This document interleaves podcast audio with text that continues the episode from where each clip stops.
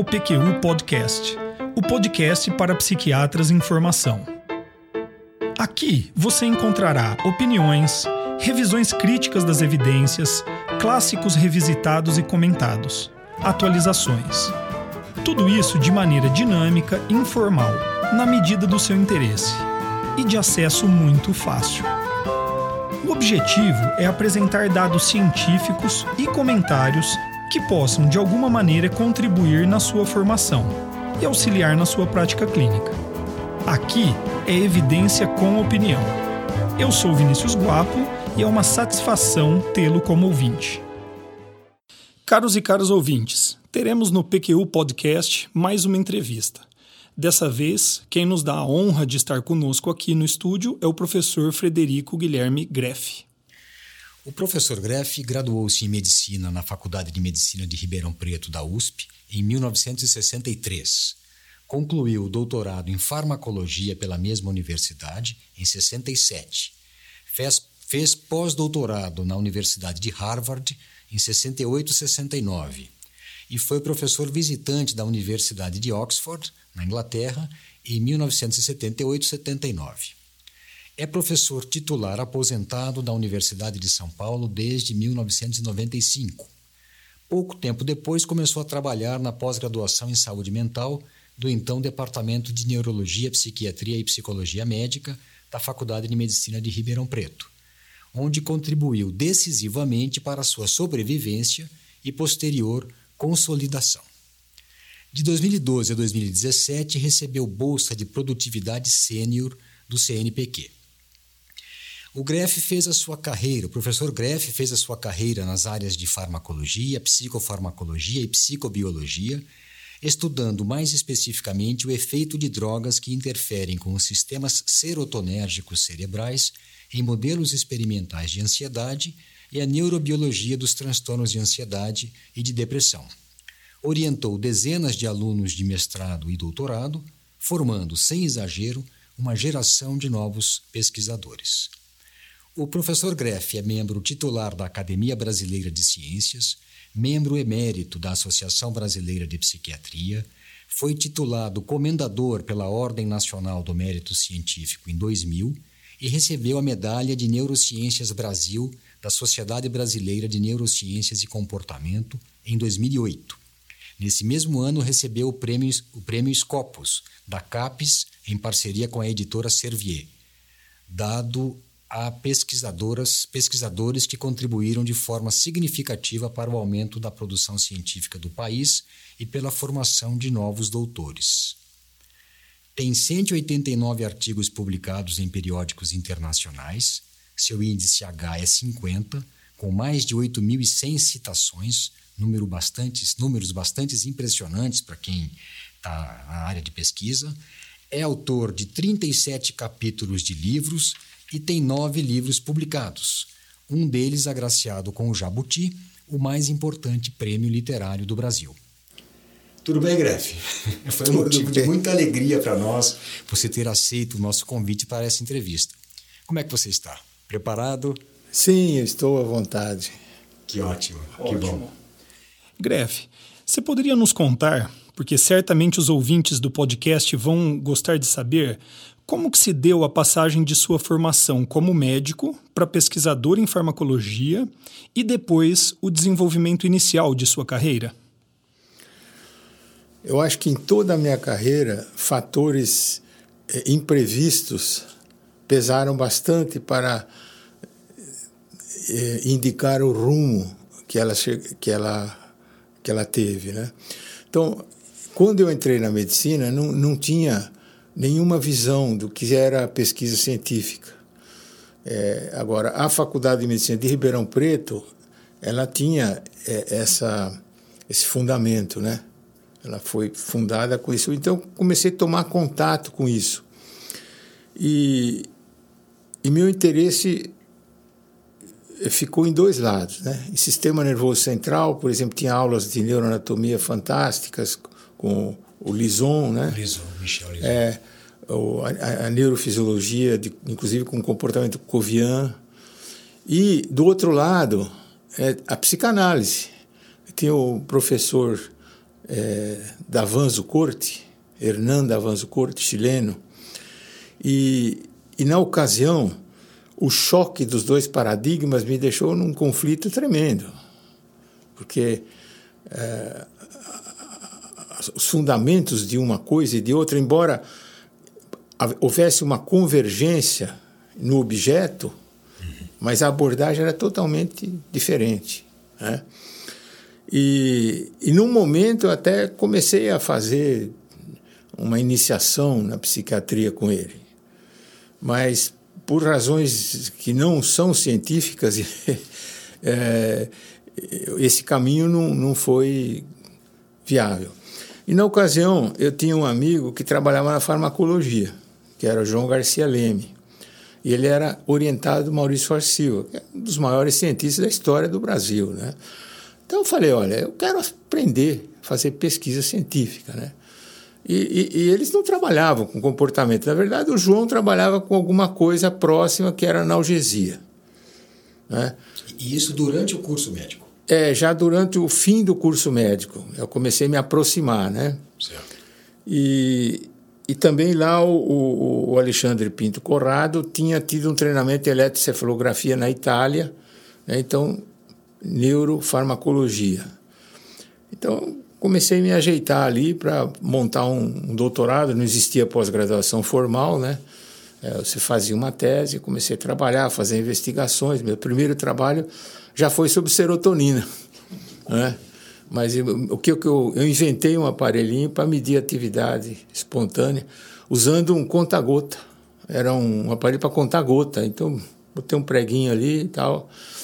E, e foi publicado. Né? Então a gente aprendia isso, né? que é possível fazer ciência assim naquele tempo, né? Era mais improvisado e tal e, e, publicar em revista internacional, tudo mais, né?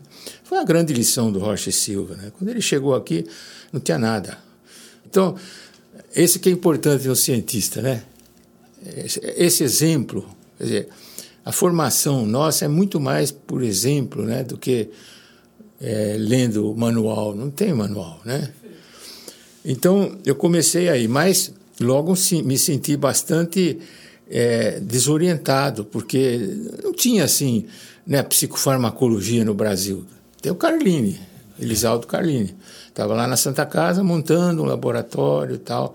E estava em São Paulo. Então, eu, o que eu fiquei procurando era um lugar para ir no exterior onde isso fosse importante. Mas o, o meu interesse em comportamento me aproximou dos psicólogos behavioristas. Né? E tinha um no Brasil que estava atuando na USP em São Paulo, e tinha um sênior, que é o Fred Keller, que, que divulgou muito esse, esse lado. E o Fred Keller era amigo do Rocha Silva, porque a filha dele estava envolvida com, com psiquiatria, né? aliás, com psicologia mesmo. E o Fred recomendou que eu devia ir para Harvard, né? porque Lá tinha o Peter Diels, que era o fundador da chamada Behavioral Pharmacology, que era uma ver vertente da farmacologia de fundamentos behavioristas. Skinner estava lá. Eu conheci pessoalmente Skinner. Sensacional. Né? E, e, e, e, eu fui para lá. Né? É, mas logo no começo eu comecei a me sentir com dificuldades, porque eu já tinha tido assim, experiência de mexer com o sistema nervoso, fazer injeções intraventriculares, né?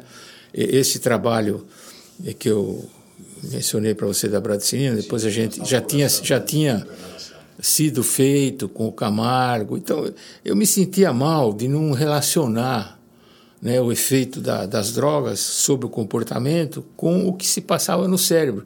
E a visão deles é que o cérebro era uma caixa preta, que não interessava. Quer dizer, é, o que era importante era relacionar o que estava aqui e lá, né? chamar relações funcionais. E, e, meus trabalhos não estavam sendo bem sucedidos. Eu tinha uma bolsa prestigiosa do NIH, né? E conheci o, o Ronald Schoenfeld, porque ele veio de Chicago e, e, a gente tentou alguns experimentos juntos e nada dava certo.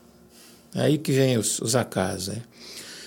E, e a gente estava muito ruim, né? Assim, seis meses de bolsa de NIH na Harvard sem produzir nada. Nada que valesse a pena. Não foi por falta de. Não, tentar. não. É, ah, não, por falta não. A gente suava a camisa, mas, mas não saía nada que prestasse, vamos dizer assim. E, e aí o, o, Ronald Schoenfeld entrou um dia com dois frasquinhos na mão. Metizergida e lítio. Aí, carbonato de lítio. Aí ele falou, olha, ouvi dizer que esses medicamentos são bons, tem um inglês aí que está falando que são bons para doença afetiva. Não tem nenhum trabalho básico de comportamento feito. É. É, vamos injetar nesses pombos. Aí tinha os pombos treinados, eles, esses pombos eram, viviam lá, tinha pombo de 11 anos. É, eles treinavam naqueles esquemas de reforçamento e tal, né? E, e, e tinha um, um colega alemão que tinha estudado ansiolíticos e tinham pombos com comportamento punido, quer dizer, que tinha conflito, né? O efeito do ansiolítico clássico é diminuir.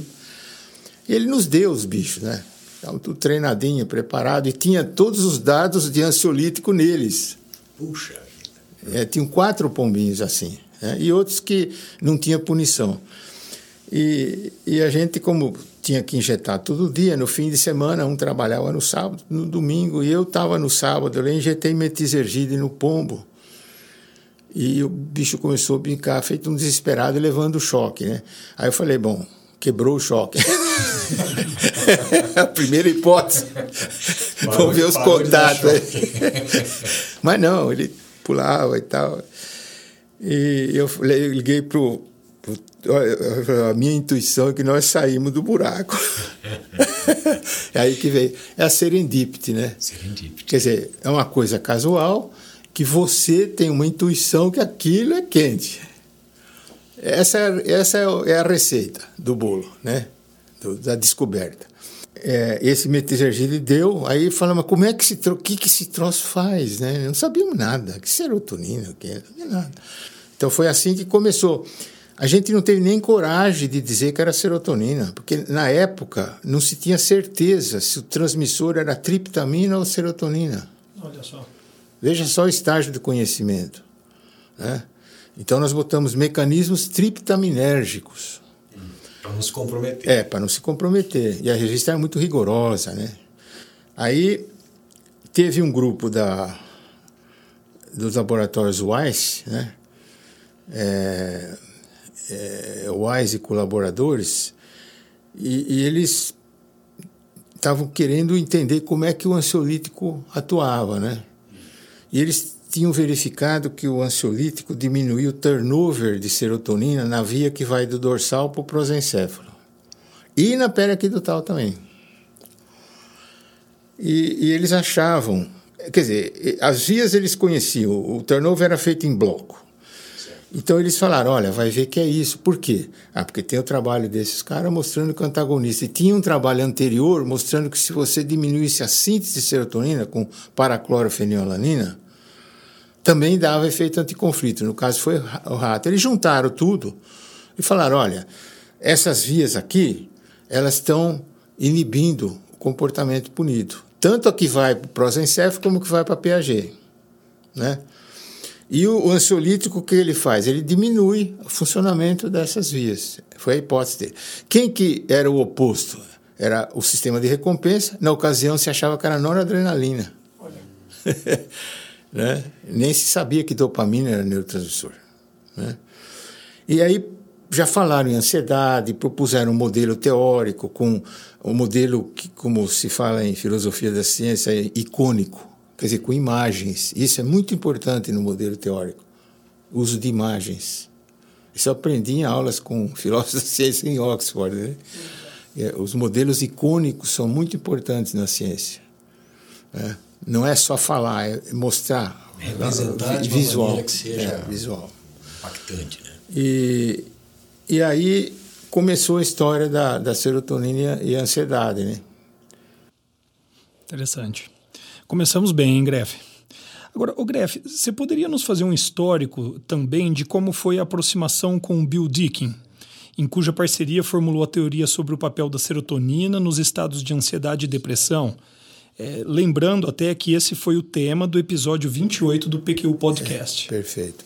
Então, é a sucessão disso aí, porque no modelo deles, né, a serotonina aumentava a ansiedade no prosencéfalo e na PAG.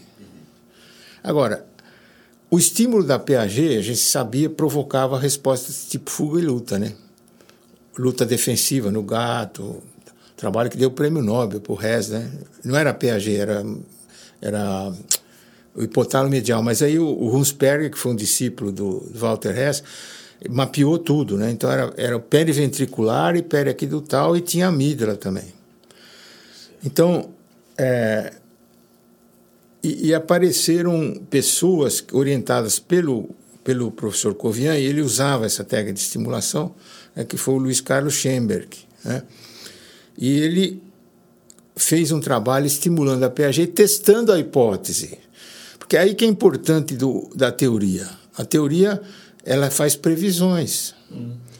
que devem ser testáveis, senão ela não é uma teoria científica. Pode ser qualquer outra coisa, até mais importante, mas não é científica.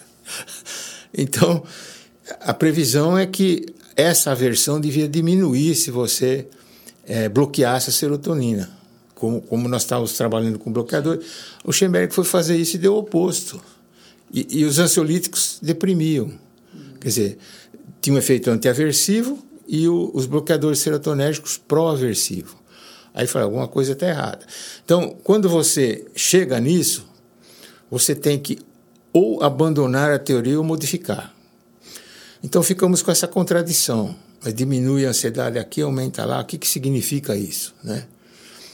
Bom, aí uma luz veio com o trabalho dos Blanchard, que, que mostraram que existiam vários tipos de defesa no, nos animais, né, nos mamíferos, até mesmo não mamíferos, conforme a distância, do, a certeza do perigo ou incerteza do perigo, o perigo potencial, perigo real, perigo está longe, perigo está perto, as estratégias são diferentes. E, e eles começaram até já a pensar que isso poderia ser um caminho para estudar emoções humanas ligadas à defesa, tipo ansiedade, medo, pânico e tal. Né? Então, é, aquilo estava no ar, mas quando que veio a ideia do pânico? Também o, o acaso. Porque o, o, Valentim Gentil, Sim. ele estava é, tentando mudar o perfil da psiquiatria em São Paulo. Porque não tinha pesquisa lá. Olha só. É, e, e, e, ele queria introduzir pesquisa. Então, é, quando ele via uma pesquisa básica que tinha alguma coisa que pudesse lembrar psiquiatria e tal, ele procurava se aproximar. Eu tive até na banca de livre docência dele, mas a, você não imagina a luta com o outro lado lá dentro, viu? Isso, isso, tudo é, é, é, um drama, viu? Uhum. É um drama. A luta política, disputas, né? nossa senhora. Então, é, ele buscava isso, inclusive, para se fortalecer, né? E me convidou para fazer uma palestra lá. E, e nessa apresentação, é, eu, eu, eu, relatei trabalhos do Nashold, que mostraram que em ser humano, né, eles faziam é, estimulação para poder localizar eletrodo e fazer lesão, né, lesões para tratar dores em, que, que não cediam com nada. Né? E quando ele estimulava na, na lateral ali da PAG, o, havia uma série de manifestações. Eu li a lista, e Valentim levantou, isso aí é ataque de pânico. Olha só. Aí, foi daí para frente que eu comecei a falar em pânico, senhor. Em pânico relacionado à Com a PAG. PAG. Puxa vida. Aí veio a ideia, né? Então, é, ansiedade e pânico são duas coisas diferentes.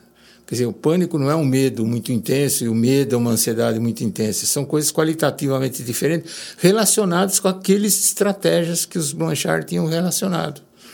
Conforme o tipo, a distância, etc., do perigo, de ter via de escape ou não, certo?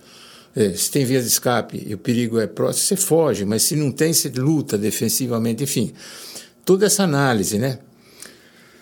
E, e aí eu fiz um esqueminha um gráfico mostrando né, que ele aumentava a ansiedade e, e diminuía. Eu não falava bem em ansiedade e pânico, eu falava mais em. Não, já falava em pânico, já falava em pânico. Em, em tipos de defesa ligados a uma coisa e outra. Sim. Aí como é que entra o Bill?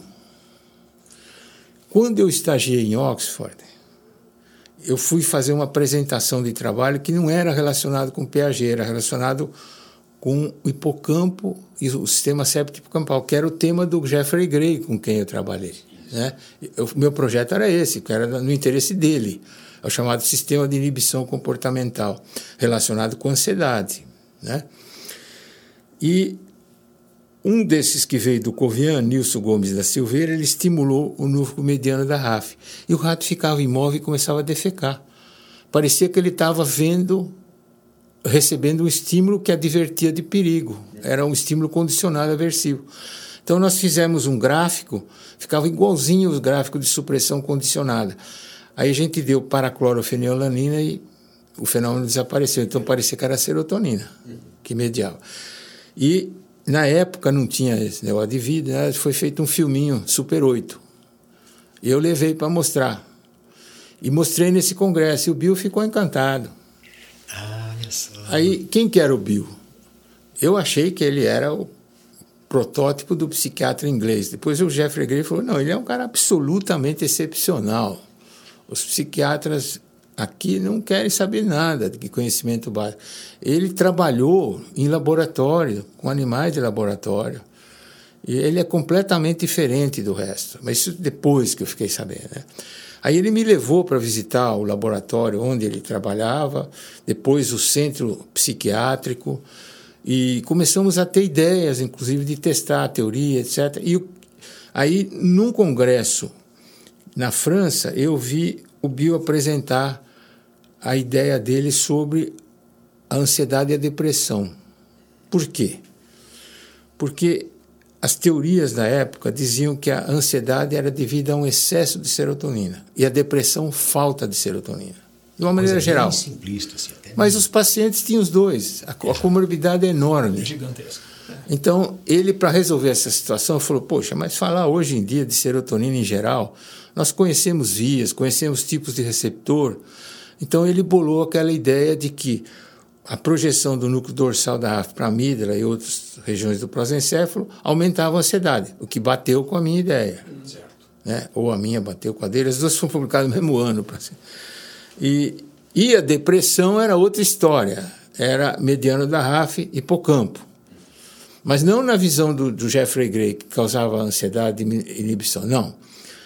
De é, aumentar a resiliência, certo?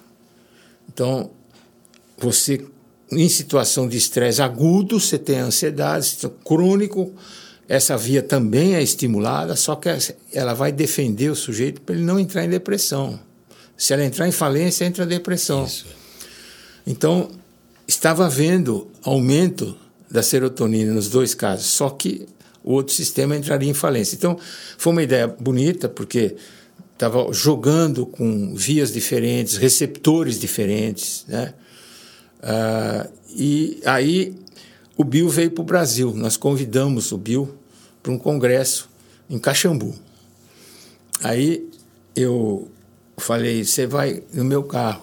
Isso era 91? Era 90. 90. É. Aí a minha filha mais velha fazia biologia. Então eu levei ela no carro também. Durante a viagem, nós ficamos bolando aquele artigo. Ok. Falamos, vamos juntar esse esquema, porque afinal eh, a parte de ansiedade é comum, você tem a depressão, eu tenho essa aqui do, da pele aqui do tal, vamos juntar. Aí ficamos discutindo o trabalho. Né? Ela lá no banco de trás ouvindo. nascimento da criança. da criança. Aí o, o Bill, chegando lá, é, outro acaso, né? Tinha um, o Journal of Psychopharmacology estava na maior crise. Tinha perdido a indexação. Olha.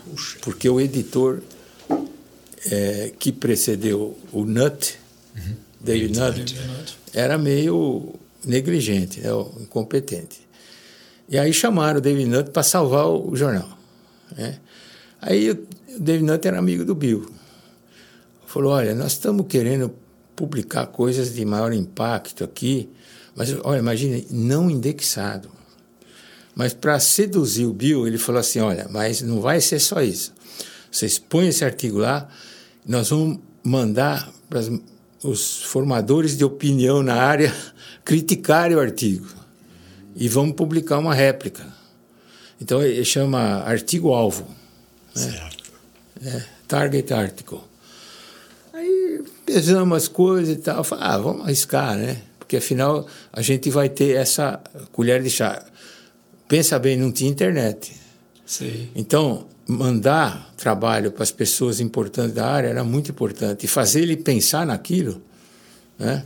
É. E, e foi ótimo, porque, inclusive, um deles, que é uma figura até hoje muito importante, de Cambridge, o Robbins, Sim. ele uma vez, ele depois que falou, encontrou com o Bill, falou: seu artigo só tem um defeito. Não fui eu que escrevi. de tão amarradinho, redondinho que ficou. Né? Ele gostaria de ter é. sido o autor. Que né? legal, né? E, então, é, você vai ver o. Até recentemente não dava nem para ver o índice de citação, porque não estava no, no PubMed, mas agora tem no Google, né? Sim. Tem 800 e tantas citações no artigo não indexado. Que coisa. Não indexado. É. Então, aí é que depois daí para frente foi teste da hipótese e tal, é. entendeu? Mas o nascimento é esse. Você vê quanto, quanto acaso, né? Mas olha, então, e a teoria, no meu ver, a nosso ver, né, Vinícius, a teoria de Dick Greff foi um marco na minha pesquisa de bases biológicas de ansiedade e depressão por ter sintetizado em um todo coerente as informações provenientes de fontes as mais diversas. Vocês conseguiram pegar dados de pesquisa básica, de pesquisa com modelos experimentais humanos, dados de neurocirurgia, os dados de uma nascente neuroanatomia de, de vias, né? sintetizar isso tudo é. e é, fazer aquele todo coerente. Posso fazer uma observação? Porque você mencionou o tal do transacional, né? Foi. É. Isso aí é transacional. Isso é transacional. É. Mas nem se imaginava que. Não, pois é, isso aí é as modas, né? Os, os rótulos, né? E, mas aí que eu te falei do Davanzo, né? Ah. Porque eu me dava bem com o Davanzo, né? E, e, o Davanzo queria que eu ficasse lá, mas houve uma certa oposição no departamento e ele não teve como. Queria que você ficasse na psiquiatria. Na psiquiatria.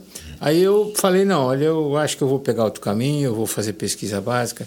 Ele falou só uma coisa: quando você fizer pesquisa básica, não esquece da psiquiatria, não esquece da clínica. Eu, eu achei um conselho espetacular, é você lógico. entendeu? Eu é não me esqueci assim, disso. Nós, mas não é uma é, coisa que é. Não, naquela época completamente um, não tinha não tinha um nada se tocava né? né? havia uma, até uma rivalidade hostil entre quem por exemplo fazia tratamento com droga quem fazia análise era, era uma coisa é, difícil. O, o né? E aí foi pensando nisso, e eu queria saber de quem foi a ideia de colocar nesse artigo que você está citando de 91 um relato do Freud, do que era um ataque de pânico, aliás, uma, uma, crise de angústia. Né, Acho que foi do Bill. Porque, olha, é. não deixou de ser, é. de novo, não, mas está certo. É. Né? Não, o, o Freud. É que o problema é o seguinte: o Freud observou Aí como é que você demonstra que ele observou certo ou errado? Né? Então, é difícil, né? Ele tinha uma capacidade de observação notável, e ele percebeu que era outra coisa mesmo, está ali, está muito claro. Eu acho que o, o Bio era muito culto em psiquiatria, né? Então ele sacou essa... E, e esse artigo, a redação foi dele. Hum. Nós planejamos, a redação foi dele, é muito bem escrito. É muito bem escrito. Agora, o segundo, que aí que, que tem essa, essa, esse grande impacto foram as primeiras tentativas de, de teste, que é o artigo de, se não me engano, é 94. Isso. Então, uh, para testar o modelo na ansiedade, eu bolei o labirinto em T elevado. Hum. Porque, segundo a própria Sheila Handley, no labirinto em cruz, existem uma mistura de, de comportamento de defesa então, os resultados com drogas serotonéricas eram muito inconsistentes. E, e, e, o que eu queria fazer? Eu queria fazer uma análise separar um tipo de comportamento de defesa do outro, no mesmo animal. Então, usei o mesmo modelo fechando um braço e, e manipulando o animal. Você é, punha o animal no braço fechado, que é o, com as paredes, ele é seguro para o rato, sabe por quê? Porque ele pode fazer tigmotaxia, encontrar, encostar a vibriça, que é a forma de exploração dele. Né? E o aberto ele não pode. Teve uma pessoa da Lastrate que mostrou que o problema não era nem altura e nem estar tá aberto. O problema era poder ou não fazer tigmotaxia. Quer dizer, você entende? É como se atravessar uma ponte com e sem corrimão. É, é mais ou menos isso. E, e, eu bolei essa ideia de fazer a mesma tarefa motora, né, uma fuga e uma esquiva passiva, né, para testar a ideia. Uhum. Então, aí você, você é, os, os, modelos animais de ansiedade passaram por três fases. A primeira foi baseada no, na análise experimental do comportamento, que era behaviorista. A segunda é o modelo etologicamente informado, que é o labirinto, em cruz elevado. Porque o Montgomery mostrou que os animais tinham medo de ficar em lugar alto e aberto. Não se considerava tigmotaxismo, foi uma demonstração posterior, mas era isso. Isso era uma é, é, era um, um, medo específico da espécie, portanto, com base na evolução. Então, é, é uma visão etológica. E este que eu bolei é a terceira etapa, é o modelo teoricamente informado. Ele parte de uma hipótese que vale para o modelo e vale para o ser humano também. Entendeu? Para a hipótese que você está falando, que ele, ele, deve, ele deriva de uma teoria. Sim. Sim. Exatamente, ele vai testar uma previsão Exatamente. de uma teoria, uma, é. um teste de E hipótese. aí começaram e os, os primeiros testes foram promissores. A depressão, quem pegou para testar foi o Francisco Guimarães.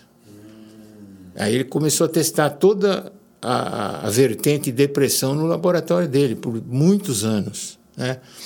Quando a gente teve um, um corpo de dados suficiente, a gente redigiu um trabalho já mostrando resultados que é, não recusavam a hipótese. Vamos ser popperianos, né? Sim, exatamente. Você citou o Popper, né? Então, uh, é, esse trabalho foi redigido, a parte de ansiedade por mim, a parte de depressão pelo Francisco. E aí nós demos para o Bill dar um retoque. Ele não, fez, ele não fez muitas modificações. E tinha um componente de estresse, que tinha um problema de úlcera, de estresse. Então a gente chamou ansiedade, estresse e depressão. Este realmente começou a ter citação demonstrável. Né? Entendi, logo. É, e curiosamente, até hoje tem. E, e, aí que vem aquele problema que você levantou, quer dizer, são 25 anos. Pois é. Então, é, nesta área, as hipóteses não, não são muito duradouras. É, não. É, então, o fato de ter, se salientou isso, né, não, é, não é comum. Né, e, aproveitando isso, Gref, como que você vê a teoria justamente hoje em dia? Né? Dados com novas tecnologias, ah, o que, que você vê acontecendo é. já? É. Não, eu, quer dizer, toda teoria é transitória, né, científica, por definição. Mas é, teve um grupo americano que fez testes com é, subgrupos de, de, de é, celulares, né? É do, acho que o líder lá é o é, Shankar, né? Isso. É. E, e, e eles é, mapearam vias que, de sub, subgrupos de, de, de, de, que são acionados em situação de estresse. Quer dizer, ela está passando por testes assim muito mais refinados do que a gente poderia imaginar. Então, eu acho assim, quer dizer, ela está de pé ainda. É, agora, eu acho que vai acabar mudando, porque é impossível, né? É. É... Eu acho que até por definição ela, ela, é, trans, ela é uma teoria é. científica é transitória. É. Mas é, só para os ouvintes saberem, né, o Greff achou que eu tinha exagerado no episódio, mas é verdade. Essa teoria definitivamente ela é um retrato da realidade desse período. Isso é, pode mudar de acordo com novas descobertas e tudo mais, Mas isso não se nega, né? Então, como você falou, por exemplo, hoje anos, em dia você pega qualquer livro aí de texto, mesmo as coisas do, é, do é, research domain, né? Sim. É. Criteria, você pega transtornos de, de, de defesa lá, né? É, hoje parece um truísmo. Você fala em PAG e pânico, tudo bem, está estabelecido. Agora eu quero contar para vocês como é que essa ideia nasceu. É. Foi quando um psiquiatra falou isso aí é um ataque de pânico. E eu acreditei nele. É verdade. Perfeito. Coisa, né? Quer dizer, uma coisa é estar tá registrado né, no, no papel, documentado. Né, testado, mas como é que nasceu a criança? É. Entendeu? Então é aí que é, que é a história da, das descobertas. Agora mesmo estava falando da bradicinina então, é, é. essa é. Que coisa, né? Então, e aí voltando à questão da, da, da, da, da nominada hoje, pesquisa translacional, né, Isso. Né, que surgiu como uma grande novidade, um nome assim que trouxe um apelo, né? Na verdade, você já vem fazendo isso é. desde sempre, desde o começo. Desde que o Davanzo me deu o conselho dele. De, de fazer a... Em 1964, essa... por aí, 63. É, e você acabou dizendo, né? Então foi o Davanzo, foi essa, essas oportunidades que você teve, mas eu acho que uma coisa tem que ser registrada, né, Vinícius? Tem a sua cabeça, né? Você não é qualquer um. Eu entendo a questão do acaso, mas você tem cara culto, muito estudioso, cabeça aberta. Você vê desde o princípio psicanálise, é, é, base certo, biológica. Certo. E depois se aproximou é, você de... Tem que ter então o... você tem que ter uma cabeça Lógico. aberta. Né? É. Eu acho que isso talvez seja um componente. Que Qualquer outra modesto... pessoa ia pegar o, a placa mofada e jogar fora, né? Ah, provavelmente. não descobrir a penicilina. Exato. Exatamente. É, você, você, tem, você tem que ter. Mas eu acho assim, sabe? Isso é intuição, viu? Eu não sei se depende de toda essa coisa. E, e, recentemente eu vi um, uma entrevista com o Antônio Damasio que me deixou assim impressionado, sabe? Porque hoje em dia se sabe que tem uma vertente de pesquisa que não, não faz hipótese. É, chama Big Data. Ah, sim. Eles tentam tirar alguma Eles coisa. Eles enfiam de... tudo que pode dentro de um, uma, de um computador enorme, né? E ele começa a estabelecer relações, relações. possíveis. E eles falam assim, não, pesquisa com hipótese, ela é enviesada, porque ela vai procurar só ali. Faz aquela imagem do poste, né, que a chave não está ali, mas você está vendo ali, porque ali está iluminado. Enfim, estão até pichando a, a pesquisa, né, baseada em, em, teoria e hipótese. E o, o Damasio me sai com uma, viu, que ele fala assim, a intuição é o resultado da Big Data no cérebro humano. Ah, boa. Essa é boa. É. Essa é boa mesmo. Porque você não sabe como aquilo foi processado. Você só recebe o resultado final. Mas de alguma maneira. Então, isso tudo que você falou pode ter pesado. Não de maneira assim consciente, racional. Não, isso não funciona. Não é assim. Mas como Big Data, como você é, disse. De repente, quer dizer, por que, que você acha que aquilo pode ser importante? Quer dizer, porque a intuição te é isso, certo? Fala, eu acho que isso tem significado. Vamos, vamos, vamos mexer com isso aí. Então, é aí que, que eu acho que faz a diferença do cientista do não cientista. Dizer, que é o que você ia perguntar. Né? É, é, o estabelecimento de conexões, né, às vezes, que outras pessoas não fariam, né? Então, Gref, essa era a próxima pergunta é. mesmo. Eu, eu, lembro de uma aula na, na minha pós-graduação que você fez uma distinção entre o que é o pesquisador ah, e o cientista. É.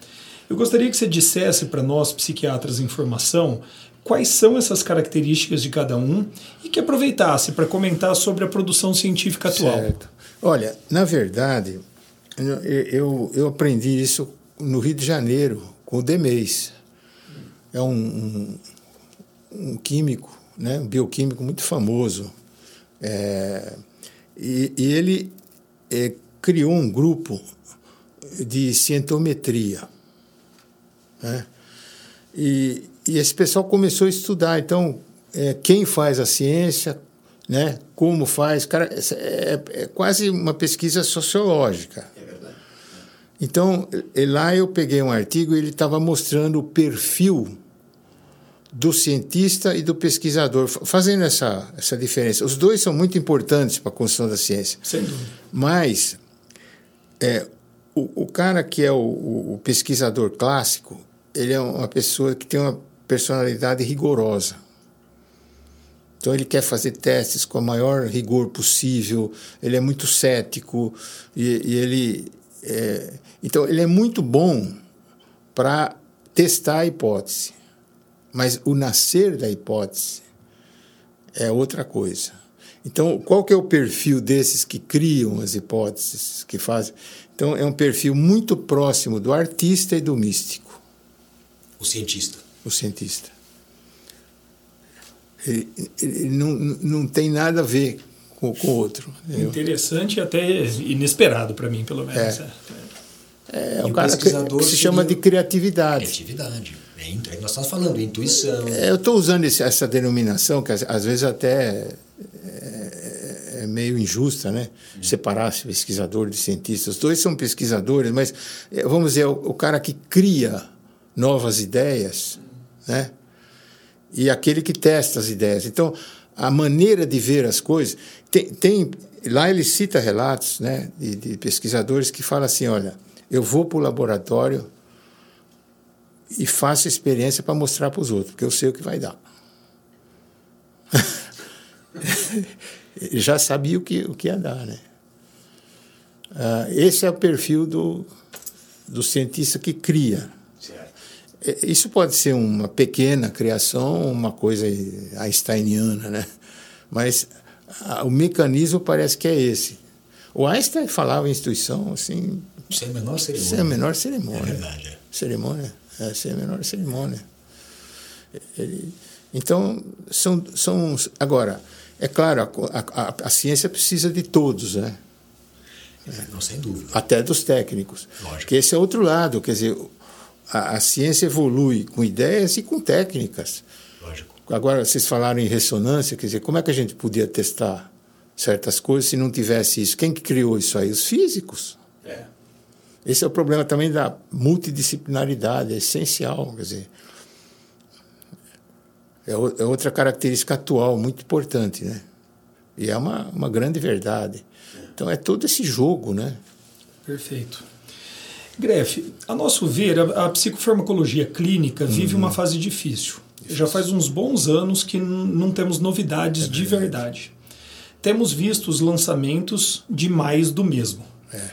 No momento em que fazemos esta constatação, vimos você explorando uma nova linha de pesquisa, que você chamou em algumas aulas que eu até assisti, novos usos para velhas moléculas. Certo. Em que contexto surgiu para você essa ideia? É, tem dificuldades no caminho? Como é, essa ideia tem caminhado? Então, é, isso que você está falando é uma grande verdade, né? E, e, havia uma esperança né, de que o, o estudo de modelos animais gerasse novas abordagens. Isso não aconteceu. Eles foram muito importantes para entender como que os mecanismos, os, e até mesmo fisiopatogenia das, dos transtornos. Mas gerar novas classes, o único caso de laboratório foram os benzodiazepínicos, e foi casual também é, verificava que ele atenu, atenuava a agressão defensiva, né? É, verdade. Foi isso. Surgiu no laboratório. O resto, tudo observação clínica com serendipity, né? É, é um cara que percebeu a coisa ali e tal, na resposta clínica, né? Então, isso é muito decepcionante. E, várias é, companhias farmacêuticas, grandes inclusive, desativaram esses laboratórios. Porque cansaram de de gastar dinheiro com isso, né? Então, esse é um, um, um dos das coisas. Outra, por exemplo, é a situação do brasileiro, né? Como é que você vai competir com esses, com essas grandes companhias? Você para lançar um produto novo, você precisa de bilhões de dólares e dezenas de anos, tal. E e no meu caso começou com a losartana mesmo, quer dizer, é, eu tomava losartana para tratar a pressão, até achava que tinha um efeito ansiolítico. Aí comecei, fui à Argentina, tinha um, um psiquiatra que também trabalhou no meu laboratório, E mostrando lá que injeção na amígdala tinha efeito ansiolítico. Eu comecei a ver e viu a linha do Saavedra, que é lá do NIMH, um cara super respe respeitável, né? Então está bem estabelecido em modelos animais que tem efeito ansiolítico. Mas por que, que não vem isso aí? Porque se for verdade, veja só as vantagens, né? Nossa. É tudo que se estava procurando. É mas aí que, que deu interesse comercial? Hum. Não tem. E sem isso a Terra não se move. Então é um paradoxo, né? Sim. Aí veio o lado dos opioides, porque que, que foi consequência de uma linha de pesquisa, começou até em Maringá, com uma ex-orientada, Elizabeth Aldi, mostrando que a serotonina interagia com opioides de maneira sinergística. Então você tem um monte de caso resistente aí, por que não dar opioide? O opioide vicia, né? Ah, mas existem maneiras de contornar isso, existem alguns, e surgiu, por exemplo, o caso do tramadol, uhum. né, que está sendo um projeto hoje, né? E, e, falei, puxa, mas por que, que não se explora mais isso? Mas não é ideia original, isso aí é uma linha de exploração que está sendo seguida por muita gente. Então, eu acho assim que, é, para nós que não temos essa competência, capacidade né, de investimento tão grande seria uma forma inteligente. Mas é pouco provável que ela vai ser é, financiada por indústria farmacêutica. Teria que ser um, uma iniciativa mesmo pública. Eu entendo as companhias, elas estão ali para vender droga e ganhar dinheiro. Não? Mas por que não essa parte pública, né? Não são coisas caras de, de, de, de testar. Então, você vê a racionalidade, é óbvia. Não estou dizendo que vai dar certo, pode não dar em nada, mas eu acho que valeria a pena né, é, fazer alguns testes para verificar se o, aquilo é verdade. Né? Uh, Gref, eu queria dizer aqui não é, que não foi uma tarefa simples. Eu até comentei com você resumir o seu currículo vitae. Né? E eu queria saber, nessa altura da sua carreira, se você está satisfeito com as suas realizações, se há algo que você lamenta não ter saído como você desejava, se você poderia fazer um balanço de tudo que, de toda essa trajetória, que aliás mais de um colega chamou atenção pela sua linearidade. Isso não é comum, né? Um pesquisador do seu quilate começar com uma coisa e trabalhar 40, 50 anos vendo aquela aquela é, temática, né? Temática, Porque, assim, é. na verdade, eu saí da medicina, fui para filosofia, fui para psiquiatria. É. Quer dizer, mas a. A temática é permaneceu. O, o, que chama em alemão Leitmotiv, né? Leitmotiv, isso mesmo, é Leitmotiv. Leitmotiv ficou. Não, acho que essa persistência é importante, né? É, então, é assim, é aquela história, né? É, você teve uma série de escolhas na tua vida, né? Algumas foram impostas, outras foram você que fez a opção. Acho que uma escolha muito importante foi é, ficar ou não no Brasil. Né? Essa foi decisiva. É, muita gente, hoje em dia, está pensando nisso de novo. Assim, muita gente saindo. E na, na época que eu comecei, também, a imigração era grande. Quer dizer, a tentação de ficar num lugar desenvolvido era enorme os recursos, né, o gap era enorme. E não é só material, é mais gente que está fazendo a mesma coisa, contatos. Aliás, eu quero dizer o seguinte, viu? Se eu não tivesse a parceria com o Bill, pouca gente estava sabendo dessa teoria. Isso também não foi casual. Isso é estratégico. Eu, eu é, por exemplo, primeira revisão que eu fiz, porque como é que você consegue mostrar que você tem alguma ideia nova? Experimenta mandar você, um desconhecido, para uma revista estabelecida, uma revisão. Vê se eles publicam. Onde que eu publiquei? Brazilian Journal.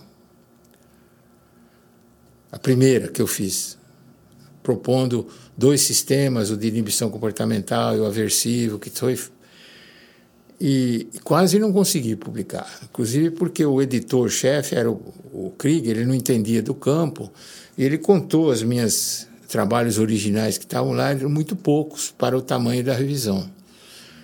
Então, um problema técnico. Aí ele entregou para uma pessoa que ele considerava que era o César Timiaria. Aí o César falou: ó, um dos artigos mais bem escritos que eu já vi. Puxa. Aí publicou. O que, que eu fiz? Tinha internet? O cara ia lá na internet, via a palavra-chave, está aqui o artigo do Greco. Não tinha. O que, que eu fiz? Procurei na literatura ver os centros que trabalhavam com aquilo. Peguei a separata e mandei pelo correio. Quer dizer, você tem que botar a ideia no papel e apresentar e, e, e pôr a cara para apanhar. É. E, e, se tem pessoas de alto nível que, que percebem aquilo e, e valorizam, acabou. Começou toda a colaboração assim.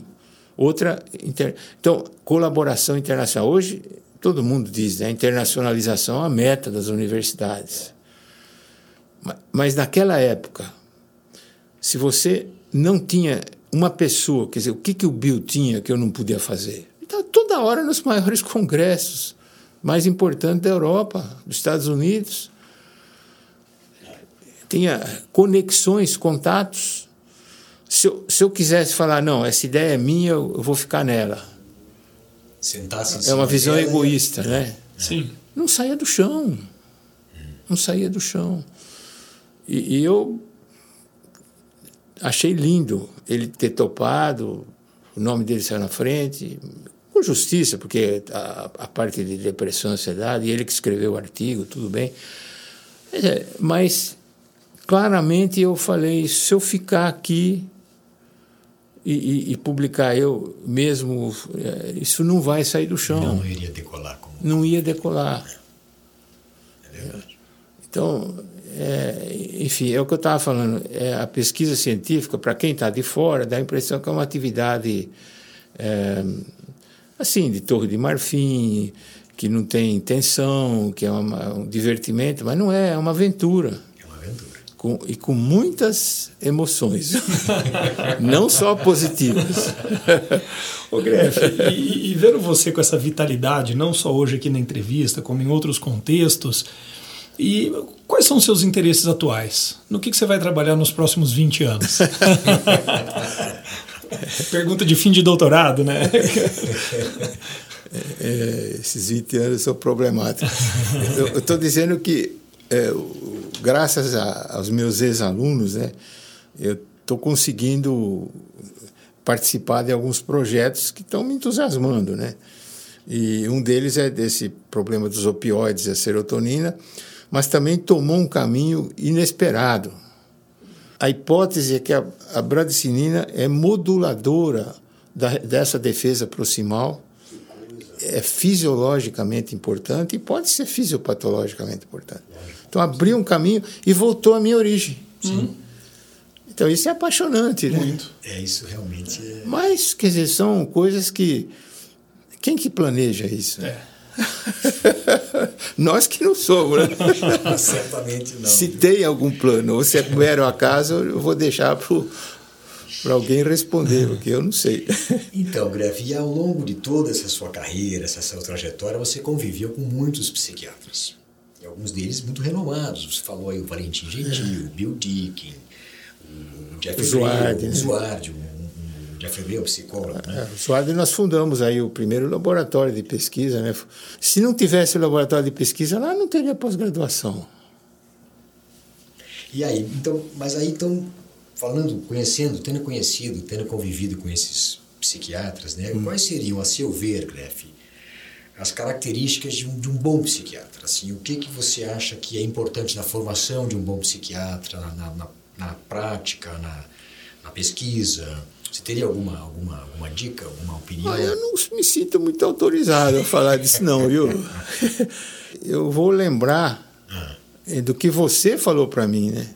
Porque ele quis fazer doutorado e pesquisa. Eu falei, isso aí adiantou para você em termos de clínica? É ele falou, eu, adiantou. Ah. Dizer, não é uma aplicação direta, mas eu acho que é assim, a forma de pensar mudou, né? Totalmente. Sem dúvida. Totalmente, grave. Então, talvez aí seja interessante. É. Né? Quem tem isso, talvez tenha uma diferencial. Uma visão mais abrangente. Que, era o caso né? do, do Bill Dick. Agora, o Greff, essa coisa do translacional, A partir do momento que se deu esse nome, ah. Eu acho que a coisa ficou meio pasteurizada. Não, aí tem essa não, parte. Está horrível. Não, então, tá horrível. Não, ficou mais superficial, não tem aquela coisa então, que Agora eu gostaria de terminar com isso, uma crítica do que está acontecendo. Ah, se você não escreve translacional três vezes em cada página na Inglaterra hoje, você não ganha um tostão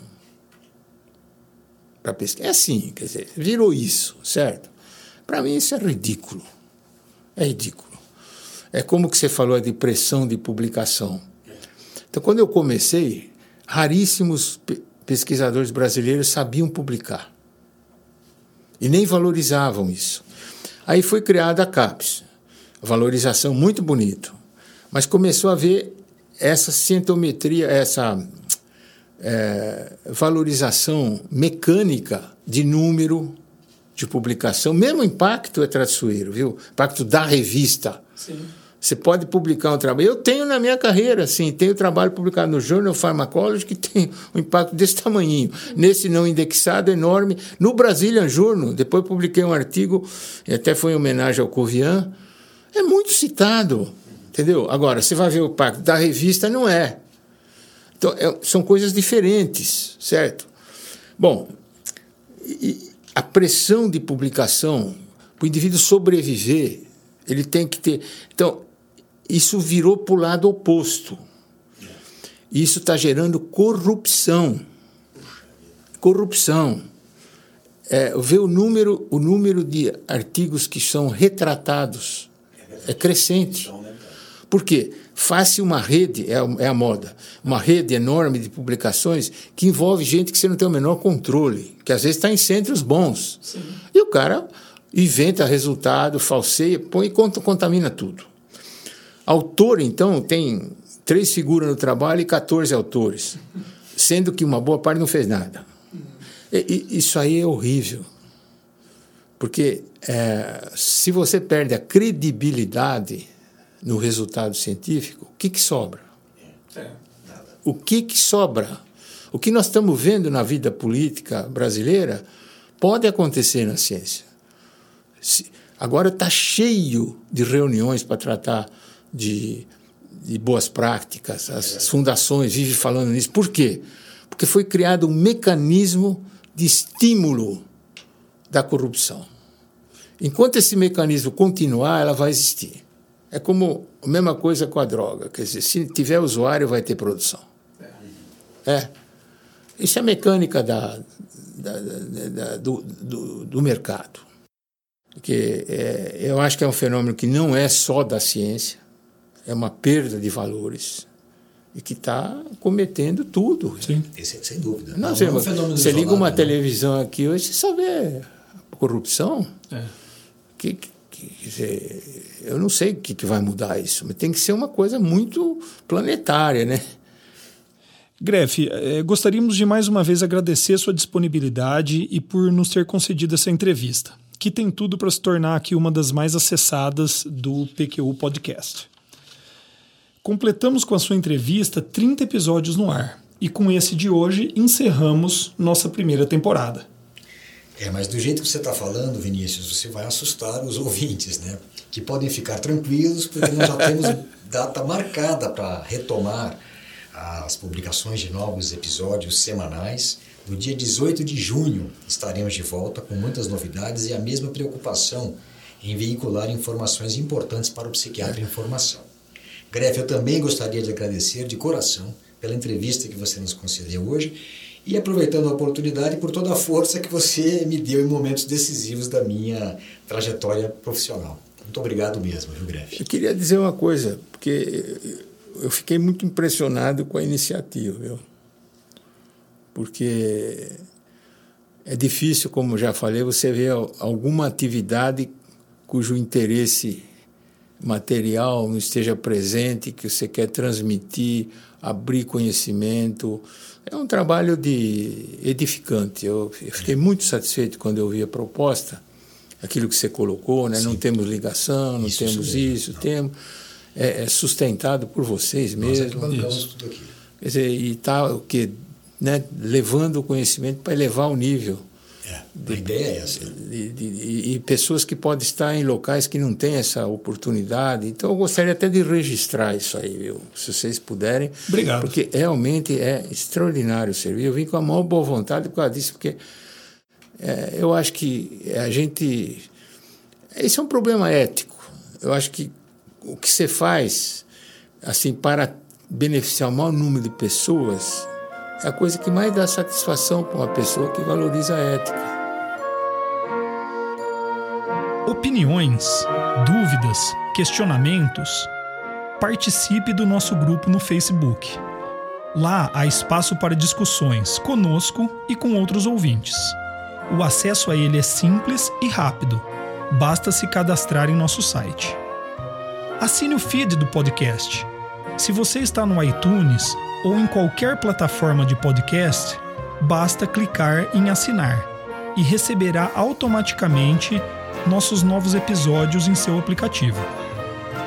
Visite nosso site www.pqpodcast.com.br Lá você encontrará as referências citadas neste e em outros episódios.